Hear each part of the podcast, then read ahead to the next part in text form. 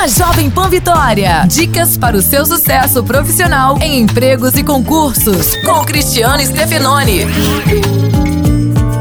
Em meio à crise no mercado, não adianta enviar currículo para tudo quanto é lugar. Eles irão para o lixo. Às vezes, é melhor entregar o currículo pessoalmente, pois abre a chance de conversar diretamente com o contratante e mostrar a ele por que você merece ser contratado. Evite, por exemplo, enviar currículo por e-mail para várias pessoas se propondo a fazer qualquer coisa. Isto mostra um certo grau de desespero e não agrada às empresas. O currículo deve ser para pessoas específicas responsáveis pelas seleções do candidato. Depois, se possível, ligue para confirmar se o e-mail chegou. Um abraço, sucesso e até a próxima.